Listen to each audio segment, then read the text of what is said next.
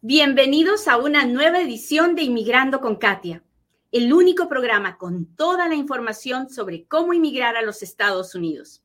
Mi nombre es Katia Quiroz, abogada de inmigración. Pues, ¿qué está pasando?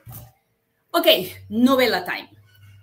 Había una vez un uh, presidente que se llamaba Trump que quitó las prioridades que había dejado el presidente Obama de deportación y dijo, se acabó, cancelo todo esto, me deportan a todo el mundo, tenga que no tenga papeles, no importa si tiene hijos, no importa si tiene familias, no importa si es una persona honesta que su único delito es saber ser inmigrante indocumentado, me la sacan porque me la sacan. Me sacan a todos los que tengan, a todos los que se encuentren en el camino y tengan récord criminal o hayan ah, sido deportados antes o se hayan vuelto a meter, lo que sea, me lo sacan. Y así vivimos cuatro años. Bueno, luego vino el presidente ah, Biden y puso de cabeza del Departamento de Seguridad Nacional a un cubano, a el secretario Mayorkas. Y el secretario Mayorkas es un abogado así de, de súper, súper talentoso, con muchos galardones. Y él lo primero que dijo es, miren, tengo poco dinero para correr la oficina de ICE, que es la oficina de las deportaciones, así que vamos a instituir una lista de prioridades de deportación. No vamos a gastar dinero en detener a todo el mundo que podamos detener, sino que vamos a ir detrás de aquellos que son un peligro para la seguridad nacional, que son terroristas, que son pandilleros, aquellos que tienen un récord criminal, que son un peligro para la seguridad pública, y aquellos que se han metido después de noviembre del 2000. Y entonces eso le dio una gran tranquilidad a muchísimas personas que están indocumentadas en los Estados Unidos, que su único delito, su única violación a la ley es haber entrado indocumentados o haber venido con una visa y quedarse indocumentados. ¿Hasta ahí estamos claros? Cuénteme si me está entendiendo. Cuénteme, cuénteme. Hola Tommy, gracias por tus likes. Hola, hola. Gracias, Fili García, Cristina, Dama de Hierro, muchas gracias. Me pone, hola, mujer guapa. Por, gracias por lo de guapa. Hola, Marcelo, gracias por ponerme el dedito para arriba. Eso quiere decir que me estás entendiendo, ¿verdad? Y Julio dice, sí, sí, sí. Muy bien. Ahí vamos. Ya les conté cómo estaba lo de la lista de las prioridades de deportación y cómo nos tranquilizamos. Bueno, pues resulta que, déjenme que voy a mover esto aquí, resulta que el estado de Texas y el estado de Luisiana, que son estados donde el gobernador es, es bien antimigrante, presentaron una demanda con un juez que se llama Tipton, Tipton, Tiptop o Tipton, Tipton, y, el juez Tipton es recontra antimigrante, o sea, está harto de los inmigrantes. ¿Por qué sabe Dios qué le habrá pasado en su vida, no? Pero el asunto es que él emitió una decisión diciendo que el memorándum de prioridades de deportación era ilegal, que se le había pasado la mano al secretario Mallorcas y que no estaba bien porque él no podía ir en contra de la ley, que la ley decía que había que deportar, sobre todo aquellos que tenían récord criminal a felonías agravadas, que se les tenía que deportar a fuerzas, que no había ninguna discreción para dejarlos libres ni nada. Entonces, el gobierno dijo, no, no estamos diciendo eso, vámonos a apelar al, al quinto circuito, porque el juez Tipton estaba en el quinto circuito. Y entonces fueron al quinto circuito y el quinto y le dijeron, por favor, detén esta orden del juez Tipton mientras hacemos el juicio. Y el quinto circuito dijo, no, no, a nosotros nos parece que, este, que ustedes eh, no tienen todas las de ganar, así que mientras decidimos si esto es legal o no es legal, que la orden del juez Tipton sigue. Y el juez Tipton había dicho, no, no la pueden, no pueden implementar, no pueden usar ese memorándum, esa, esa orden del secretario Mayorkas. Ok, y todos volvimos a bajar la cabeza y dijimos, oh Dios, ¿no? Ahora hay que dejarlo todo en las manos del oficial de ICE que depende de cómo se levantó esa mañana, decidirá si, si alguien que se encuentra con él es deportado o no. Bueno, por otro lado, Montana, Ohio y otro estado más le metieron otra demanda al memorándum de prioridades de deportación, diciendo que, eh, que por culpa de ese memorándum iban a, se iban a quedar más inmigrantes y que le iba a costar dinero al Estado. Y entonces le presentaron una demanda y hoy ellos también ganaron la demanda, pero nos fuimos al sexto circuito de apelaciones, porque era otra corte, otro estado, otro circuito de apelaciones. Me está siguiendo la novela, ¿no? Cuénteme si me está siguiendo la novela, por favor. Bueno, pero ¿qué creen? Que llegamos al sexto circuito de apelaciones y el sexto circuito dijo, no, el presidente tiene, es el, el, el ejecutivo, el gobierno federal, es el único que tiene poder sobre la inmigración y este memorándum es legal. Así que no, no lo pueden implementar. Y entonces, ¿qué hacemos? Porque tenemos al quinto circuito diciendo, no, no, no, no lo pueden implementar y tenemos al sexto circuito diciendo, sí, que el presidente haga lo que le da la gana, básicamente. ¿Ok? ¿Hasta ahí estamos claros? Cuénteme, cuénteme, cuénteme mientras yo tomo un poquito de té, que me trajo Janet, así que hay que decirle muchas gracias a Janet por engreírme, por traerme mi tecito.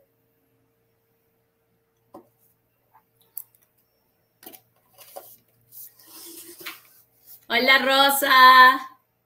Hola Wo, nena, muchas gracias, Lady. Gracias por escribirme. Gabrielita nos Glosson nos mira de Dallas y Flor de, de San Diego, California. Muchas gracias, muchachos. Hola, flaca, dice, tía, continúe. Sí, continúe. Muy bien.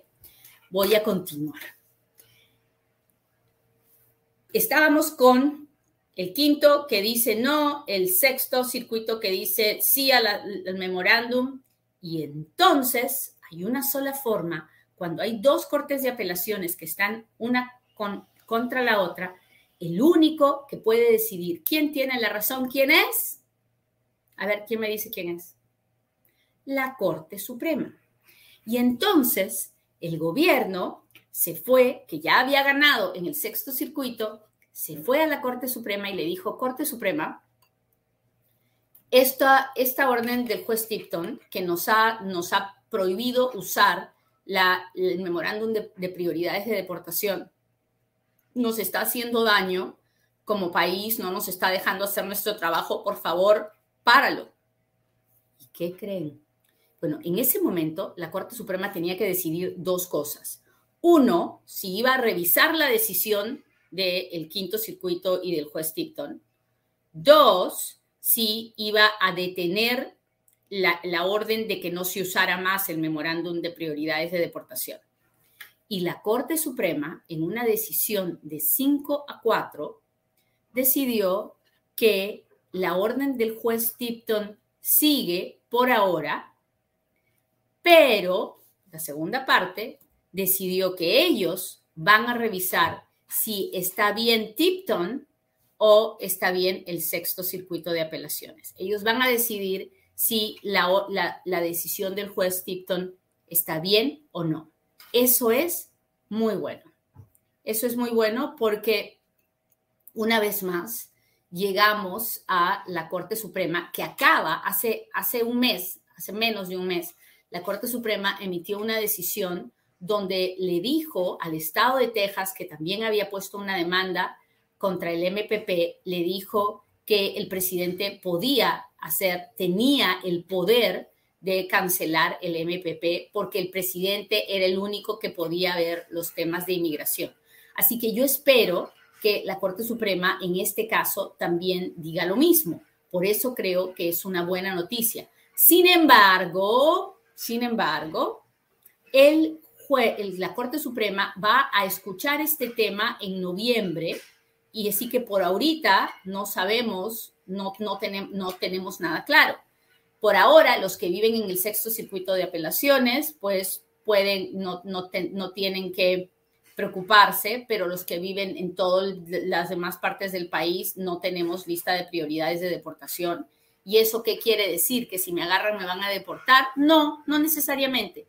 Eso quiere decir que, espérenme un minutito, ¿ah? eso quiere decir que si me agarran, tengo que poder pedirle al oficial de ICE que ejerza su discreción y que me ayude para y que me, y que me permita ver a un juez de inmigración, que me permita tomar las medidas necesarias para no terminar deportado. Ahora bien, hay que recordar que si ahorita no tenemos una lista de prioridades de deportación, sí tenemos la nueva directiva de que si tengo hijos o si cuido a una persona mayor discapacitada, el gobierno me tiene que dar facilidades para tomar medidas para el bienestar de estas personas que yo que son mi responsabilidad. Así que esa es otra manera de impedir la deportación. Así que eso es lo que está pasando. Esta es la novela del momento. La decisión de la Corte Suprema es buena en el sentido que revisará el tema, es mala en el sentido de que la decisión de Tipton todavía sigue ahí pero hay que esperar con paciencia y buen humor. Y mientras tanto, ¿cómo evito encontrarme con ICE? No hay, no hay ciencia para eso, muchachos. Para evitar encontrarse con ICE, no hay que meterse en líos con la policía, no hay que andar con la gente que no debo andar, y me refiero a drogas, alcohol y, y robos y todas esas cosas. No hay que andar exponiéndose en aeropuertos o carreteras interestatales, ni pasando por retenes, ni nada de eso. No, no, no, no, no, nada de eso. Y, ah, y pues no hay que, no hay que andar exponiéndose, ¿verdad? Exponiéndose. Ah, no, uno nunca puede andar con documentos falsos en el cuerpo, no puede andar mintiendo para nada, para nada. Así que mucho ojo con eso. pero con el favor de Dios, pronto, eh, eventualmente, probablemente para diciembre, tengamos noticias de la Corte Suprema.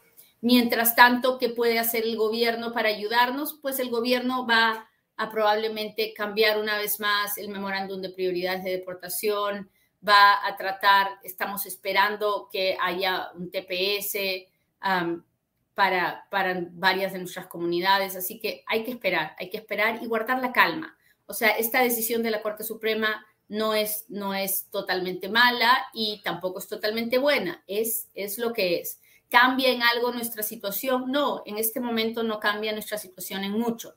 Así que mm, tranquilidad, calma, que Dios está en control. Muy bien, ahora sí, hágame sus preguntas porque ahora es cuando yo respondo.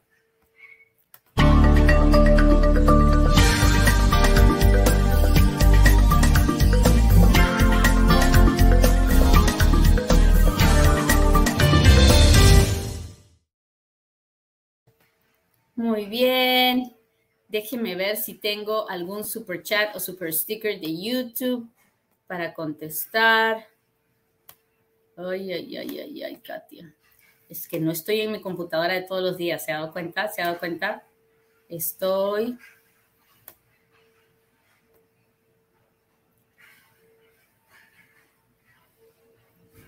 Déjeme ver.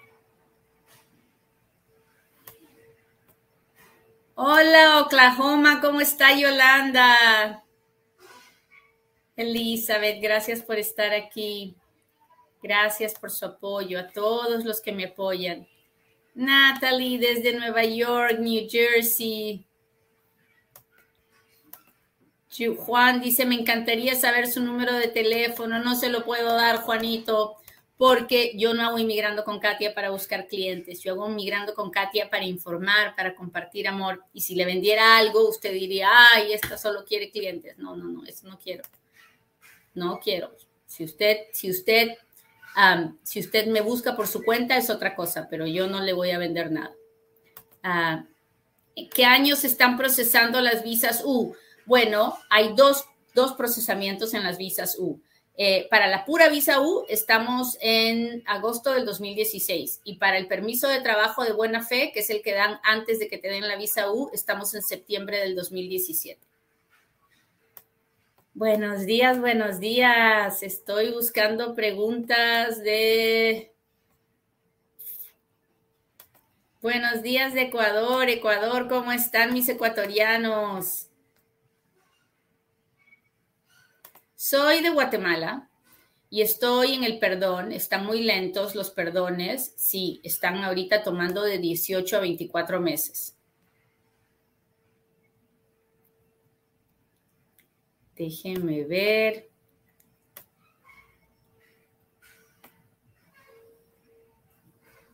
Hola, hola, gracias Dalia. Saludos de Tampa. Muchas gracias muchachos, aprecio mucho que me acompañen. ¿Cuánto es lo más que se puede tardar una folla, abogada? Siempre le hago esta pregunta y nunca la contesta. A Beautiful Princess, una folla se puede tomar años. Lo máximo que se puede tomar, bueno, lo que yo he vivido, no lo que se puede tomar, porque eso no lo sé, eso habría que preguntárselo a, a la oficina que está haciendo la folla, pero a mí me ha tocado esperar dos años y medio por una folla una vez y peleándome, ¿ah? y peleándome, y llamando y fastidiando y todo lo demás. Pero ¿de qué depende? Depende mucho del lugar a donde usted pida la folla, porque ya, ya varias, si usted no sabe, hay como ocho lugares donde yo puedo pedir folla. Si usted quiere aprender más de eso, mire mis videos en YouTube. Yo he hecho varios videos en YouTube acerca de las follas. Ah, así que ah, ah, mire esos mis videos en YouTube de las follas para que vea lo complicado que es el mundo de las follas. Pero el asunto es que yo, si usted pide una folla ahorita, ahorita lo que más está tardando es la Corte de Inmigración. Si usted pide una folla a la patrulla fronteriza, probablemente seis meses. Si usted pide una folla a la oficina de inmigración, dos meses. Si usted pide una folla al FBI, también dos meses. Pero hay follas que aún en esos lugares se demoran muchísimo. Llevo como cinco años donando al St. Jude Hospital. ¿Puede servirme eso si soy detenido por ICE? No lo creo. No lo creo. ¿Para qué le voy a engañar? Pero sigo haciéndolo porque yo también hago lo mismo. Creo que es un lugar espectacular, una, máquina de hacer milagros. Es St. Jude Hospital. Ayudan a todos los niños con cáncer de manera gratuita. Ah, a ver, déjeme ver dónde están mis amigos del TikTok. Acá estoy, acá estoy.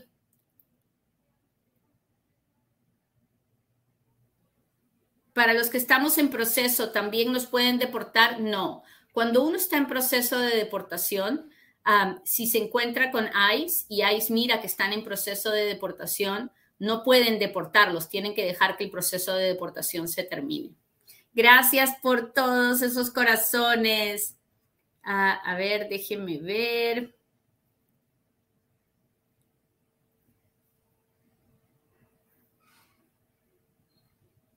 Yo comencé el proceso el 2017 para la visa U. ¿Cuánto tiempo tengo que esperar? Pues ahorita para la visa U estamos, vele con Lucy, muchas gracias. Para la visa U estamos en, como les decía, en el 2016, pero ya en cualquier momento le tiene que llegar el permiso de trabajo de buena fe. Ayer fui mi primera cita con ICE y ya me dio para presentarme con el juez. Ok, por favorcito, búsquese un buen abogado en la ciudad donde usted vive para que el abogado vaya con usted a la corte y le represente.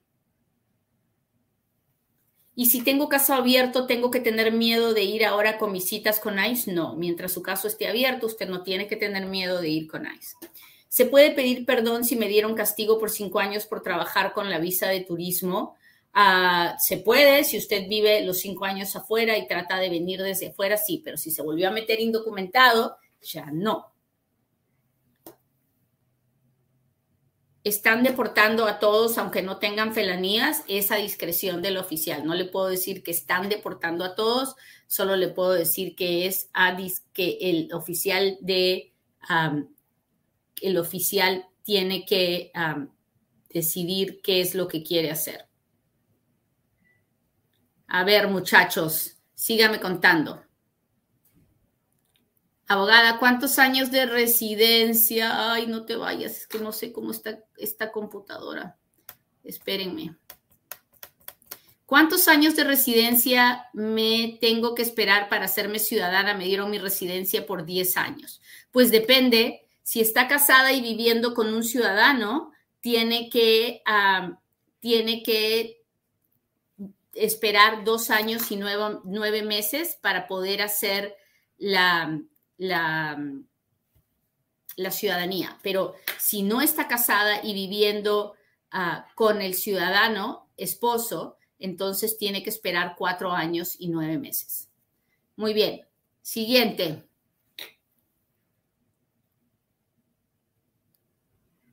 Después de la cita de las huellas, ¿qué sigue? No sé, porque no sé por qué le hicieron la cita de las huellas. Para eso tendría que saber qué proceso está haciendo. Ah, ¿Cómo es el tema de la visa por interés nacional? Bueno, existe una visa que se llama la EB2 para alguien que es un, profesional muy, muy, muy, eh, un profesional extraordinario en su campo, en su país o en cualquier otro país donde viva y que pide la residencia porque lo que él puede hacer es de interés nacional para los Estados Unidos, ¿no? Déjeme darle un ejemplo. Por ejemplo, usted es un químico que inventa medicinas en su país y ahora quiere venir a los Estados Unidos y armarse un laboratorio y seguir inventando sus medicinas.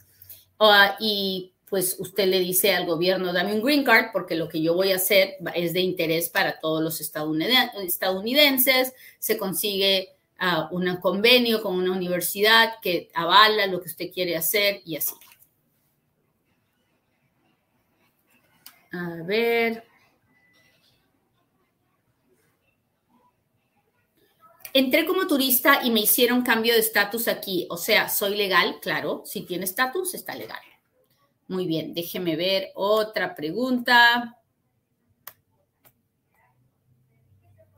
Ay, chicos, chicos, chicos. Dice, I changed my address three months ago. I submitted a change of address via my attorney and still nothing. Should I be worried? Uh, no, Ilse, si usted hizo el cambio de dirección y tiene la prueba, no creo que tiene que preocuparse. Yo sé que está frustrada porque no le llega nada, pero lo que tiene que hacer es entrar a la página web de la Oficina de Inmigración y ver cuánto es que se está demorando en procesar su tipo de caso. ¿Ok? Muy bien, muchachos, pues les agradezco mucho que me hayan acompañado hoy día. Espero que pasen un día lindo. Espero que guarden en su corazón solamente las memorias bonitas y que se olviden de lo difícil, de lo duro, porque todo eso ya pasó.